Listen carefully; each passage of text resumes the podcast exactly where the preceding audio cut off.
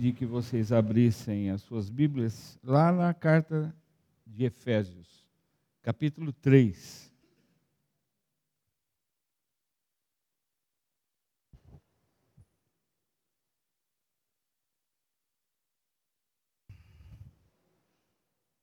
Efésios capítulo 3, versículo 1. Diz assim esse versículo: por essa razão, eu, Paulo, prisioneiro de Cristo Jesus, por amor de vocês, gentios. É muito interessante a gente pensar que Paulo está se apresentando como prisioneiro de Jesus Cristo por amor dos gentios. Quando você pensa o que é ser um prisioneiro hoje, por exemplo, Pensou um pastor preso?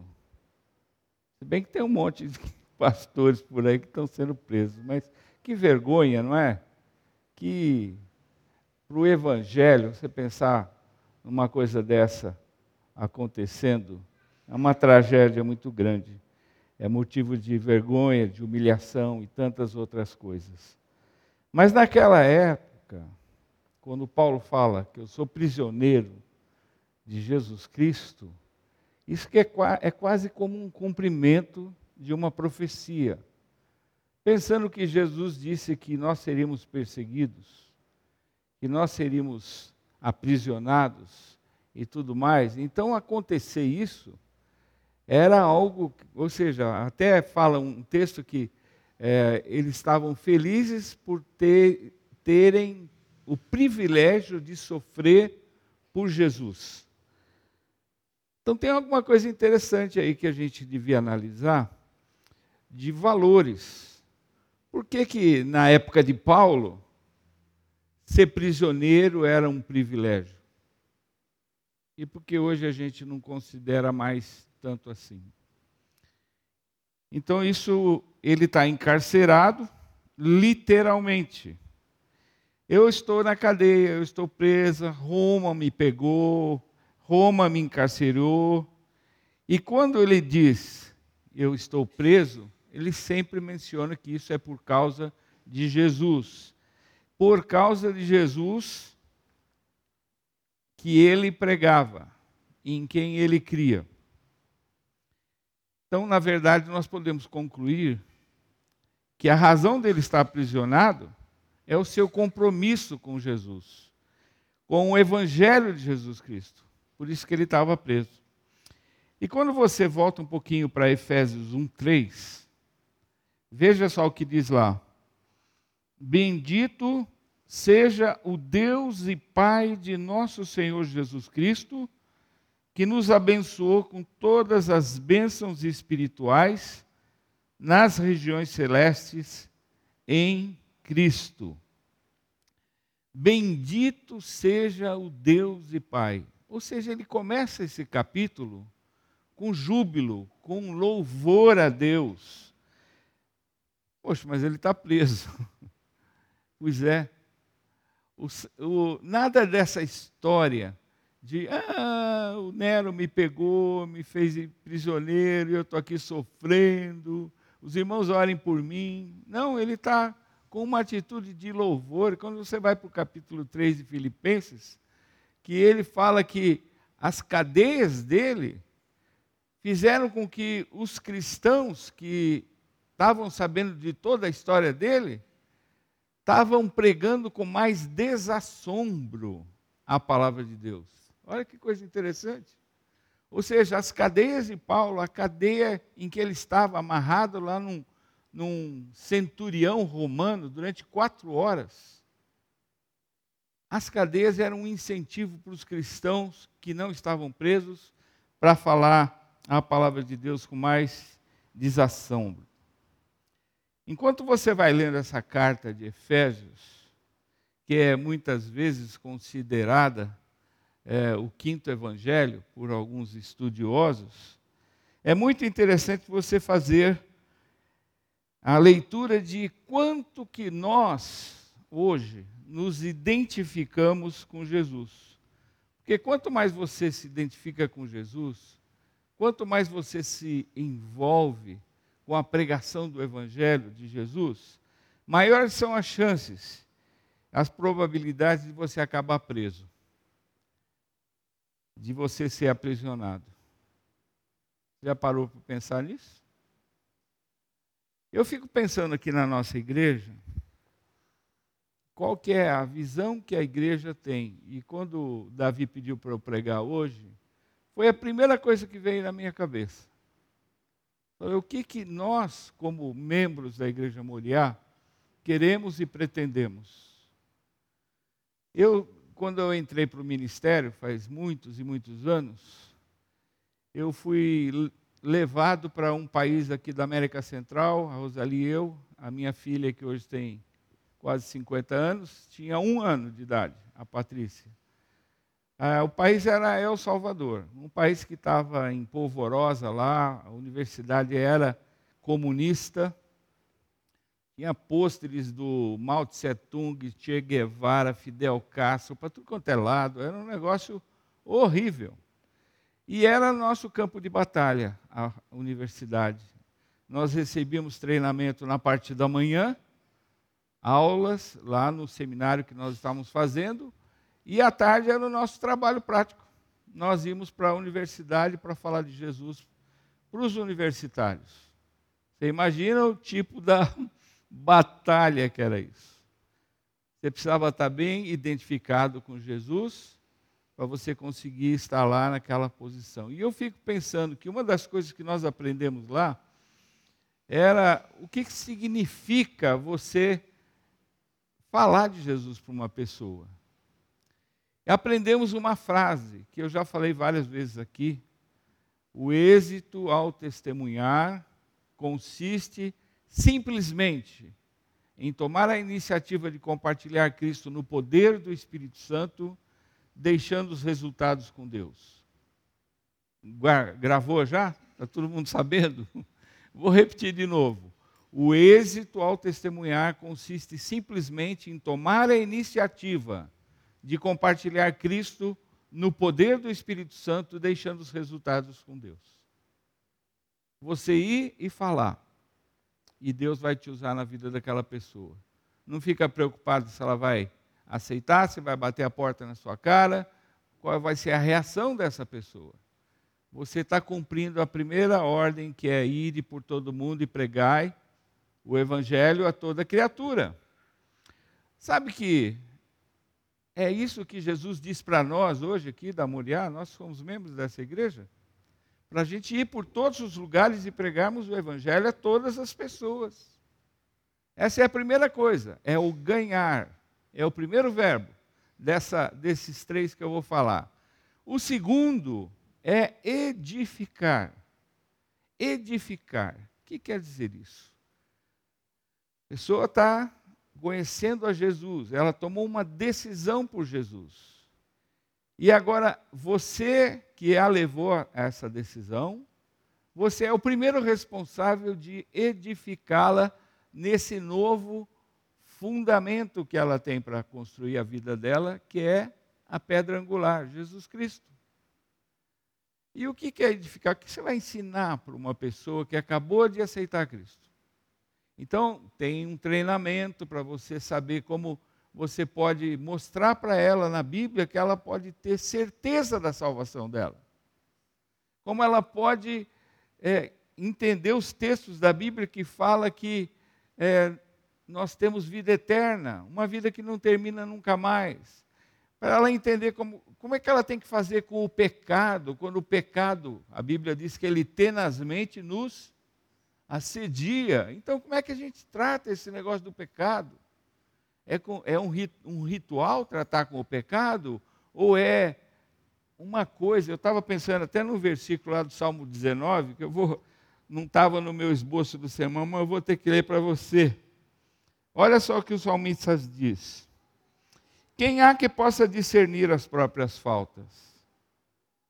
Absolve-me das que me são ocultas. Também da soberba livra o teu servo, que ela não me domine. Então serei irrepreensível e ficarei livre de grande transgressão. Então, esse texto é claro, quando a gente não sabe nem discernir direito quando a gente está certo ou errado, é só pela palavra de Deus, só pela ação do Espírito na nossa vida. E nós sabemos que a fé vem pelo ouvir e ouvir vem pela palavra de Deus. Então, esse é o edificar, é eu pegar uma pessoa e falar, vamos estudar a Bíblia juntos? E eu tenho já um, uns versículos em ordem para ela entender o que, que ela faz com o, o pecado, como é que ela trata agora do seu testemunho pessoal para os outros, como é que ela cresce na fé. Como é, que textos que ela vai estudar? Você vai dar para ela, olha, vai lendo esse livro aí. Não, ela não vai saber. Você não faz isso com um nenê. Você põe uma mamadeira, um prato de feijoada, uma macarronada, uma pizza. Fala, olha, vai comendo aí do jeito que você achar. Você não faz isso com um nenê. E com um nenê espiritual você também não faz. Você tem que orientá-lo naquilo que alguém já te orientou durante o seu crescimento cristão. Então, o primeiro verbo é ganhar. Falar de Jesus para todas as pessoas que a gente puder. Quem está por perto. É a mensagem mais importante que nós temos para pregar. A segunda é edificar ajudar a pessoa a crescer na sua fé em Jesus. E a terceira, o terceiro verbo, a terceira palavra é enviar.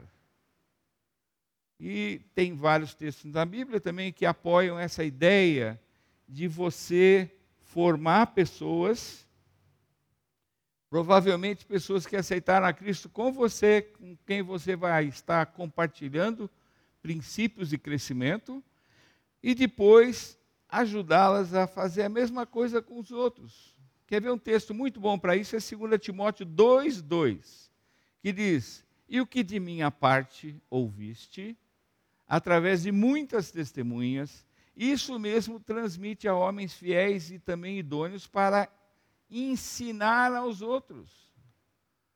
Então você vê o que acontece, você ganha a pessoa para Cristo, você estuda a Bíblia com ela, ela fica firme, ela cresce, ela se fortalece na sua fé e agora você fala, agora você vai falar com seu amigo, eu vou com você. E ela vai falar.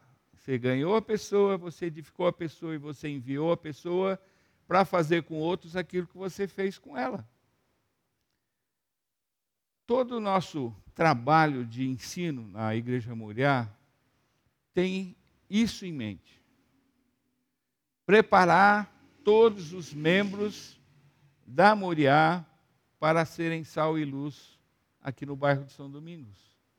Eu estou mais longe, estou lá em Nova Odessa, mas em todo lugar que a gente for. E isso é muito importante. E você sabe que, se você começar a fazer isso, você vai estar fazendo o que Paulo fazia. E por causa disso ele foi preso. Então você vai sofrer hostilidades, você vai ser mal interpretado, você vai ser segregado, vão te isolar. Tudo isso acontece com a gente, não acontece?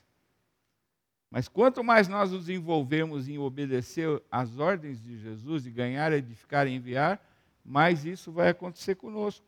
E é normal, irmão, é normal. Ele está sendo rejeitado pelo povo dele, o apóstolo Paulo.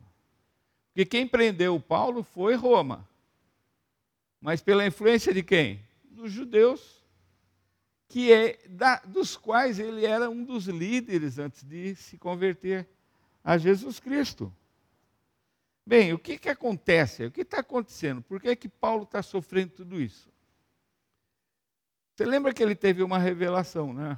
Lá em Coríntios fala que ele subiu ao terceiro céu, e Deus mostrou para ele um monte de coisa lá que, nossa, ele nem sabia como que ele poderia expor isso, nem, nem sabia usar que palavras que ele ia para descrever o que tinha acontecido com ele. Então, essa era a situação de um homem que decidiu ser usado por Deus. Falar, Senhor, está aqui a minha vida, e foi o maior escritor do Novo Testamento. Quantos livros nós temos no Novo Testamento? Hã? 27. Quantos foram os livros do Novo Testamento que o apóstolo Paulo escreveu? Quantos? 13.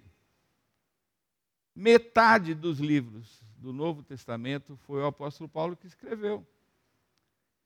E Deus falava com ele. Lembra que a intimidade do Senhor é para os que o temem, aos quais ele dará a conhecer a sua aliança? Era assim com Paulo. E quando nós começamos a nos, a nos envolver no reino de Deus, em trabalhar para o reino de Deus, é isso que mais e mais vai começar a acontecer conosco. Ele vai falando, esse cara está sério comigo. Deus vai falando. Eu vou trazê-lo para perto de mim. E você está disposto a abrir mão de coisas da sua vida que talvez você preze muito, mas que não combinam com uma caminhada cristã. Não estou dizendo que são pecado, mas que te atrasam. Lembra de um texto que fala assim: desembaraçando-nos de todo peso e do pecado que tenazmente nos assedia, corramos a carreira que nos está proposta. Quem é que está propondo essa carreira? Deus.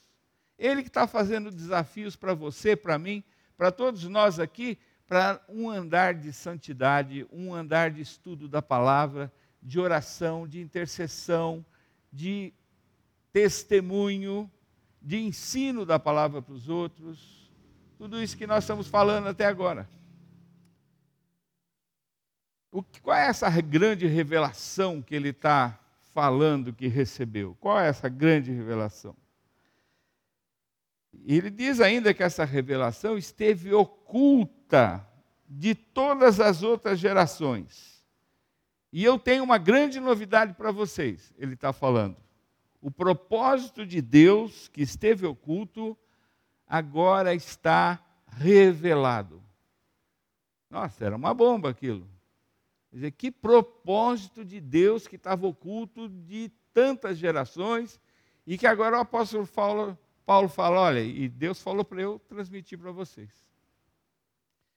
E ele diz aí no capítulo 1, versículo 9 e 10 de Efésios, qual é o propósito, qual é o grande segredo de Deus? Presta atenção.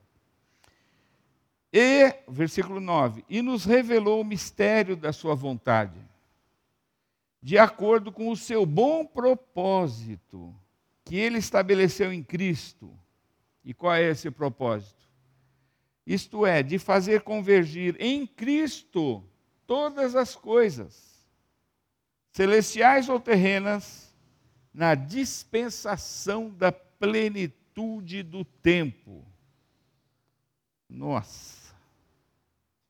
Ele está dizendo, é como se a criação de Deus tivesse sido dispersa. E eu bolei um plano. Em Jesus, eu vou reunir toda a criação de novo, vou trazê-la para casa de volta. Vou dar para ela unidade de pensamento e de coração. Isso em Jesus. A criação estava se deteriorando, estava em desarmonia, cada um estava no do seu canto, cada um pensando uma coisa. Mas em Cristo, Deus foi buscar toda a criação de volta para casa. Tudo aquilo que estava se desestruturando pode voltar a ser uma unidade. E é isso que Paulo está dizendo. Jesus é a presença de Deus na história. Através dessa presença de Deus na história, todas as coisas vão ser unidas novamente. Nas mãos de Deus e para a glória de Deus. E ele ora ainda a partir do versículo do capítulo 1, versículo 15, dizendo: Veja a oração de Paulo. Por essa razão, desde que eu vi falar da fé que vocês têm no Senhor Jesus e do amor que demonstram para com todos os santos, não deixo de dar graças por vocês, mencionando-os em minhas orações. É claro, porque ele está vendo um grupo de cristãos que está de acordo com a revelação que Deus deu dessa dessa, dessa junção de todo mundo que estava espalhado. E esse povo está fazendo isso, e Paulo está agradecendo a Deus, porque, puxa, tem um grupo fazendo isso. Ótimo.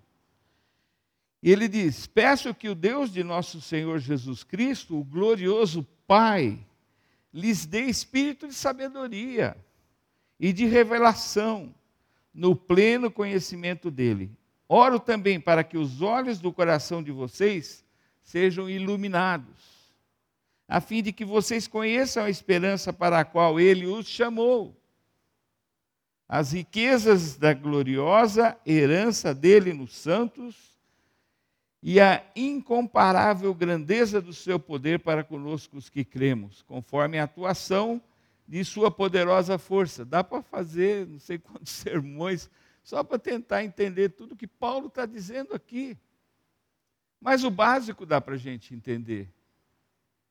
Tem coisa para nós fazer para caramba. É isso que ele está falando.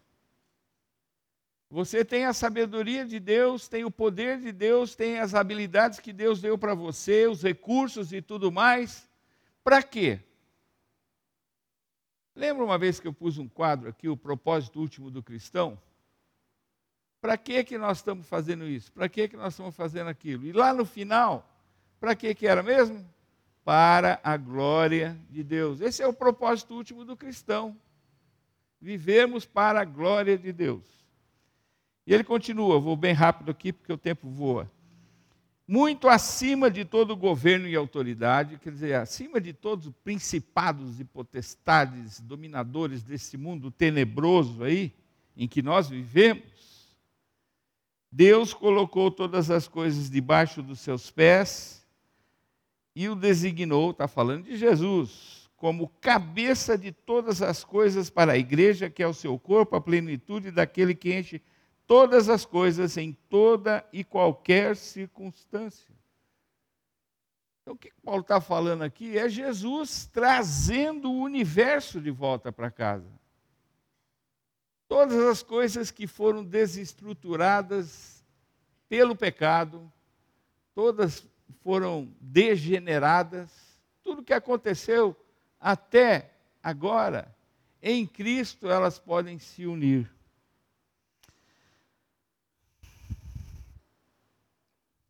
E é claro que nesse conjunto todo de coisas, onde é que nós ficamos?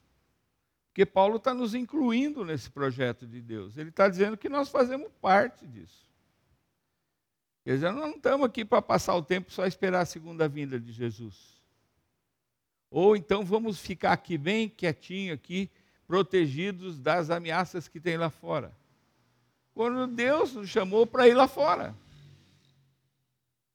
Temos que nos preparar, mas é para lá fora que nós devemos ir.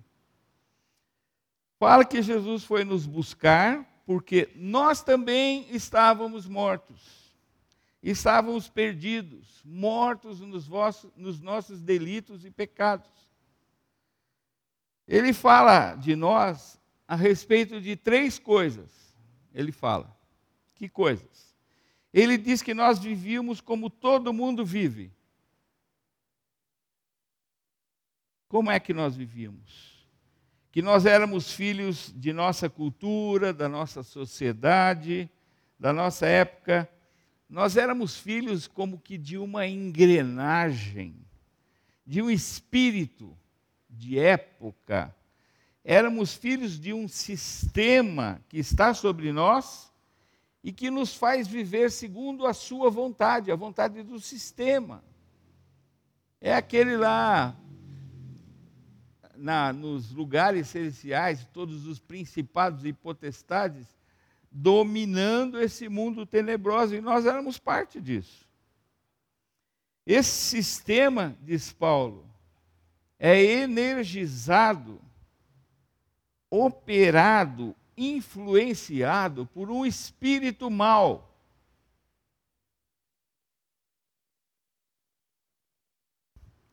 Olha o que diz lá em Efésios capítulo 2, versículo 1.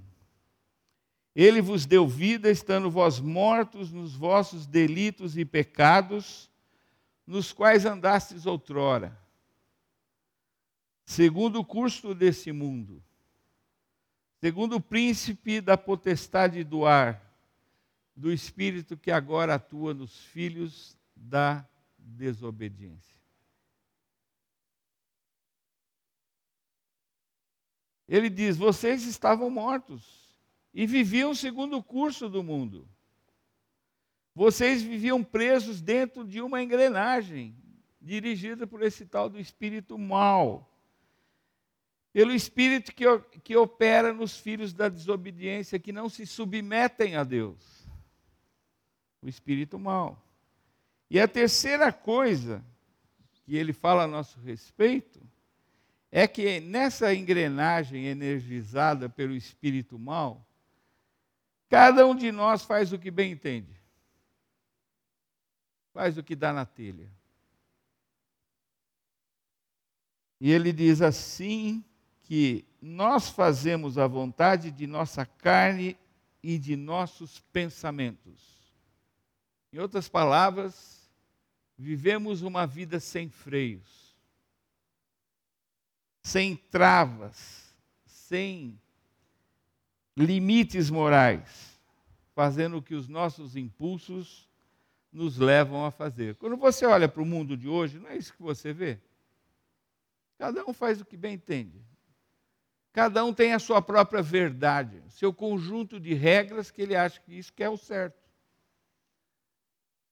E a gente poderia botar uma, um título em cima de todas essas regras é, que a humanidade faz para si mesma. O título seria Hedonismo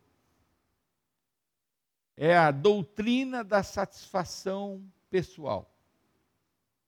Eu só vou fazer o que me agrada, o que acho que é gostoso, o que é bom para mim. Quem é que está no centro desse sistema? É Deus? Não. É o homem que está no centro do sistema. Cada um de nós. Cada um de nós fazendo o que bem entende. Bom, isso é terrível. Quando eu era bem mais jovem, porque eu ainda sou jovem, mas quando eu era bem mais jovem, caiu nas minhas mãos um livro. E eu estou relendo esse livro agora. É um livro de um pastor argentino chamado Juan Carlos Ortiz. Alguém já ouviu falar disso? Tem algum é, é, dinossauro aqui que também já ouviu falar? O livro chama O Discípulo. Ninguém vai se acusar, né? Só eu que vou ficar aqui. Naquele livro, o Ortiz, o Juan Carlos Ortiz, diz que Efésios 2, esse reino das trevas que nós falamos agora há pouco, é como um navio de cruzeiro. Mas daqueles navios, né? Desses assim de férias, sabe?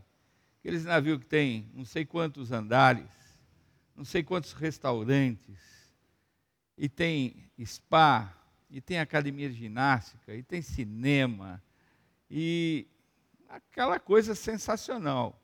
Aliás, faz muitos anos que eu estou querendo levar a Rosali para passear num cruzeiro. O problema é que custa mais de um cruzeiro. Mas um dia vai dar certo. Assim, eu pegar um que vai subir o rio Tietê, por exemplo, vai até, sei lá. Mas tudo bem. E você está tá lá naquele navio. E olha só que interessante. Você sabe que nos navios de cruzeiro tem classes. É uma coisa estratizada, né? Ou seja, você usa lá uma pulseirinha e a pulseirinha que você tá da sua classe, que é aquela assim, é, mais ou menos. tem lugares que com aquela pulseirinha você não vai, você não entra. Por exemplo, com aquela pulseirinha, você não vai ser convidado para jantar com o comandante do navio. E tem um outro que tem uma outra pulseirinha que dá outras, outros privilégios. Depende de quanto você vai pagar. Então tem várias, vários tipos de pulseirinhas. Então tem a, a, o basicão lá, que é a nossa classe, mas tem a classe mais, né? E depois tem a Plus. Aí, é, aquele lá você pode fazer o que quiser no navio. Você tem a pulseirinha certa. Ou seja, um, um, alguns têm acesso a todas as coisas, outros não têm acesso. E o Ortiz está dizendo que o mundo é como esse navio. E que o comandante desse navio diz: liberou geral. Aí você fala: o quê? O que, que, que quer dizer liberou geral? Rasguem todas as pulseirinhas. A partir de agora, você pode ir em qualquer lugar, comer em qualquer restaurante do navio, ir na cabine não sei o quê, pode entrar no restaurante, jogar futebol lá dentro se quiser, entrar sem camisa, liberou geral. Pode fazer o que quiser no navio. E aí o pessoal do navio, meio com o pé para trás ainda, não está entendendo qual é a jogada do comandante. Mas eles começam a fazer os seus desejos. E percebem que realmente não tem ninguém botando barreiras. Ninguém dizendo, não, isso você não pode fazer. Não, não. Ele tá, o cara está vivendo, fazendo o que o seu coração deseja. E achando que o comandante foi muito legal. Pô, liberou geral. Pode fazer o que quiser. Mas ninguém sabe que, na verdade, o navio está afundando. Ah, por isso que o comandante liberou geral. Não vai durar muito, muito tempo aquela festa. E é isso que Paulo fala. Vocês sabem, pensam que tem toda essa liberdade, mas vocês estão perdidos. O navio está afundando, gente. Vocês estão aí numa engrenagem, num sistema de vida que não tem freio. Cada um faz o que dá na telha, porque liberou geral. Vocês acham que tudo está bem, mas vocês estão perdidos. Só que acontece uma coisa, sabe o que acontece? Tem um pessoalzinho ali que começa a se dirigir para os botes salva-vidas. Eles têm uma pulseirinha que dá acesso aos botes. E eles estão lá. Eles ficaram sabendo que o navio estava afundando. Não sei como eles ficaram sabendo, mas ficaram sabendo e estão, ó, indo para os botes. Eles sabem que o navio está fazendo água. Que aquela mamata lá, entre aspas, aquele estilo de vida destrutivo, não vai durar muito pouco, não vai durar muito tempo. E eles vão para os botes, eles são privilegiados, eles têm acesso e eles estão indo para os botes, de repente eles encontram alguém. E esse alguém fala assim: Para, para, o que, que vocês estão fazendo? Bem, estamos indo para os botes salva-vidas. Não, vocês têm que voltar. Não, olha, olha a nossa pulseirinha. Nós pagamos pelo bote. Não, vocês não pagaram pelo bote.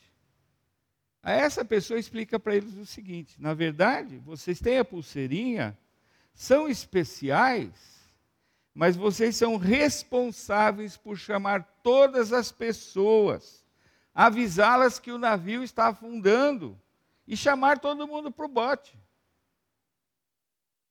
Aí começa a cair ficha ali. Né? Como assim? O bote é para todo mundo. Não, espera um pouquinho. Não é, eu paguei pelo bote. Eles não pagaram. Eu fui eleito para o bote. Eu fui predestinado para o bote. Eu fui escolhido para o bote. Não, vocês não entenderam. O cara explicando. Vocês foram eleitos para cuidar do navio, para salvar todo mundo do navio. O bote é para todo mundo. E quando eu disse isso, diz o apóstolo Paulo, fui preso. quando ele estava pregando essa grande novidade, botaram ele na cadeia. Vejam Efésios 2,11, o que, que diz. Portanto, lembrai-vos de que outrora, vós, gentios, na carne, chamados incircuncisão por aqueles que se intitulam circuncisos, na carne por mãos humanas, naquele tempo estáveis sem Cristo, separados da comunidade de Israel e estranhos às alianças da promessa, não tendo esperança e sem Deus no mundo. Então o que, que Paulo está dizendo aqui? Vocês eram gentios, classe econômica, pessoal. Vocês não tinham a melhor pulseirinha, não. Vocês eram gentios. Estavam sem Cristo, separados da comunidade de Israel. Vocês não estavam na classe A. Porque na cabeça dos religiosos, classe A era ser judeu. Eles não eram. Sem Deus no mundo, vocês estavam perdidos. E tinha um pessoal então que estava indo lá para os botes salva-vidas e iam afundar como todo mundo. Mas tem o versículo 13 de Efésios 2 que diz assim: Mas agora em Cristo Jesus, vocês que antes estavam longe, foram aproximados mediante o sangue de Cristo. Ah, então, quem estava longe desses, desse privilégio do bote salva-vida, estava longe porque não tinha o sangue de Jesus na vida. E essa pessoa explica: o sangue de Jesus rasgou todas as pulseirinhas. É o sangue. Esse sangue é uma marca única. Não é assim, igreja batista, igreja presbiteriana, católica, presbiteriana, não sei o quê, da promessa, da. Não.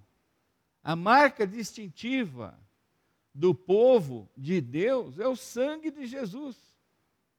Porque é o sangue que nos purifica de todo o pecado e nos faz aceitáveis para Deus. Não é mais pulseirinha. Não é mais privilégio. Se eu fosse dar um título para esse estudo, eu colocaria privilégios e responsabilidades. É um bom título. Nós estamos vendo a questão de privilégios. E vocês já estão pegando. Onde que eu quero chegar com a questão de responsabilidade? Quando o apóstolo Paulo afirmou isso, foi o que aconteceu com ele. O pessoal não gostou e mandou prender. Muito bem. Olha só o que Paulo fala sobre isso. Por essa razão, eu, Paulo, prisioneiro de Cristo Jesus, por amor de vós, gentios. Certamente vocês ouviram falar da responsabilidade imposta a mim em favor de vocês pela graça de Deus. Isso é, o mistério que me foi dado a conhecer por revelação. Era verdade esse negócio da revelação mesmo. Como já lhes escrevi brevemente. Ao lerem isso, vocês poderão entender a minha compreensão do mistério de Cristo. Esse mistério não foi dado a conhecer aos homens de outras gerações, mas agora foi revelado pelo Espírito aos santos apóstolos e profetas de Deus a saber que, mediante o Evangelho, os gentios são coerdeiros com Israel, membros do mesmo corpo e coparticipantes da promessa em Cristo Jesus. Quando eu vejo esses textos que falam sobre as escolhas de Deus e as nossas escolhas, eu tenho que lembrar de João 1, quando fala assim: veio para o que era seu mas os seus não o receberam. E o 12, o que, que fala? Esse é o 11. Mas a todos quantos o receberam, deu-lhes o direito de se tornarem filhos de Deus, a saber, aos que creem no seu nome. Você lembra que é ganhar, edificar, enviar. É explicar isso para um incrédulo, falar: tem uma pulseirinha para você. É o sangue de Jesus. É a pulseirinha para você. Tem uma maneira de você se reconciliar com Deus. É sendo perdoado, sendo purificado dos seus pecados pelo sangue de Jesus. O resultado é que você pode entrar no bote salva-vida. Agora então todo mundo que está no navio pode, pelo sangue de Jesus, entrar no bote. Mas o pessoal que achava que só eles poderiam entrar no bote, reagiu mal. E reage mal até hoje. Eles dizem, Paulo, eu sei que eu tenho esse bote desde Abraão. Desde Abraão que eu tenho esse bote. E agora você vem me dizer que o bote é para todo mundo? Então qual é a vantagem? Eu sei que eu sou especial desde Abraão. Mas agora você está dizendo que todo mundo é especial. Você vem me dizer que em Cristo todo mundo é filho de Deus, que Deus está disponível para todo mundo. E Paulo fala: claro, é isso. É isso. Acabou o privilégio, pessoal. Deus igualou a toda a humanidade na cruz do Calvário. Sangue de Jesus, seu Filho, nos purifica de todo pecado. Pelo sangue de Jesus, como diz a palavra, vai falar assim: Deus vai fazer convergir para ele todos os povos, no céu, na terra e debaixo da terra. E isso para sermos um só povo em Cristo. Pensou que coisa? Enquanto isso não acontecer completamente, irmãos, há muito trabalho para fazer no navio, nesse mundo há muito trabalho. E nós cremos que aqui na Moriá, nós podemos formar um, um batalhão de pessoas treinadas, cheias do Espírito, desejosas de compartilhar da sua fé com os outros, mesmo que isso lhes custe, custe a própria vida. Para mim, o viver é Cristo, disse Paulo, e o morrer, lucro. Vou estar com Deus para sempre, sem nenhum problema, sem ninguém me acusando injustamente, ninguém me pondo na cadeia, ninguém me perseguindo, ninguém me espetando com varas, me dando chicotada, porque é isso que, deve, que nós devemos esperar se nós queremos viver uma vida coerente com o Evangelho que Jesus Cristo pregou e que nós vemos na palavra dele. no reino das trevas, podemos gozar à vontade de todos os prazeres das drogas, da lascívia, do engano. Não obstante, estamos perdidos. O que, que adianta? Você ter um, um minuto de prazer em troca de uma eternidade no inferno. Isso é terrível. E o que é realmente salvação? E eu estou terminando. É o fato de que ele nos libertou do império das trevas e nos transportou para o reino do Filho do seu amor. E é bom a gente entender uma coisa aqui, todos nós como cristãos, que quando Jesus nos libertou do domínio das trevas, isso não significa que agora nós não temos mais que prestar conta para ninguém. E antes a gente estava escravizado ao pecado. Nós saímos do reino das trevas para o reino de Deus, o reino do Filho do seu amor. Nós não ficamos totalmente livres de domínio quando acontece isso. É simplesmente mudar do domínio de Satanás para o domínio de Jesus Cristo, Ele como Senhor da nossa vida. Por isso, quando nós falamos Senhor Jesus, isso deveria ser uma frase consciente de que eu realmente, quando falo Senhor Jesus, estou me submetendo ao que Jesus quiser. Ele vai estar no comando da minha vida.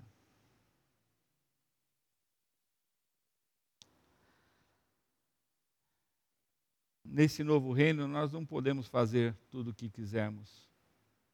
Lembra de Paulo falando em Gálatas? Ele falou assim: andai no espírito e jamais satisfareis ao desejo da carne. Olha. Ah, então é para eu andar no espírito, ou seja, o espírito é que vai controlar isso.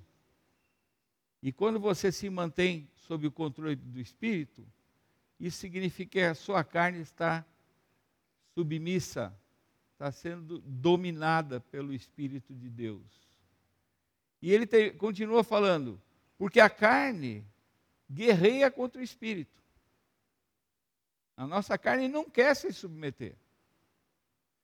E o espírito contra a carne, diz que são opostos entre si. E aí termina o versículo falando assim: para que não façais o que porventura seja do vosso querer. Ah, então não é para eu fazer o que eu quero? Não, absolutamente não. É para você fazer o que Deus quer. Lembrando que a vontade dele é boa, agradável e perfeita, não é uma boa decisão deixar fazer o que ele quer. Ele é o rei. Nós vivemos de acordo com a sua vontade, seus desejos.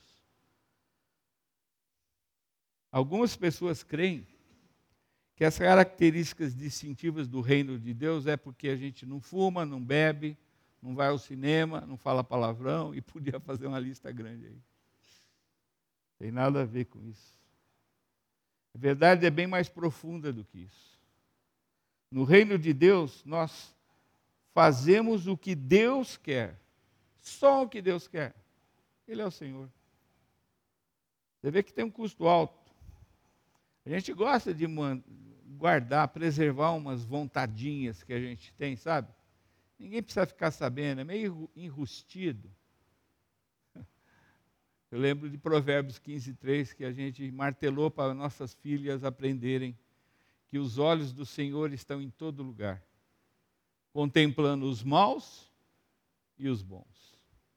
Não tem como a gente se esquivar de Deus, se esconder em algum lugar.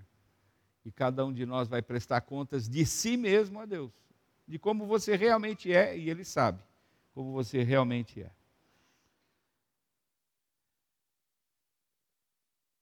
Talvez alguns preferissem que, que a gente não fosse tão incisivo, assim, sabe?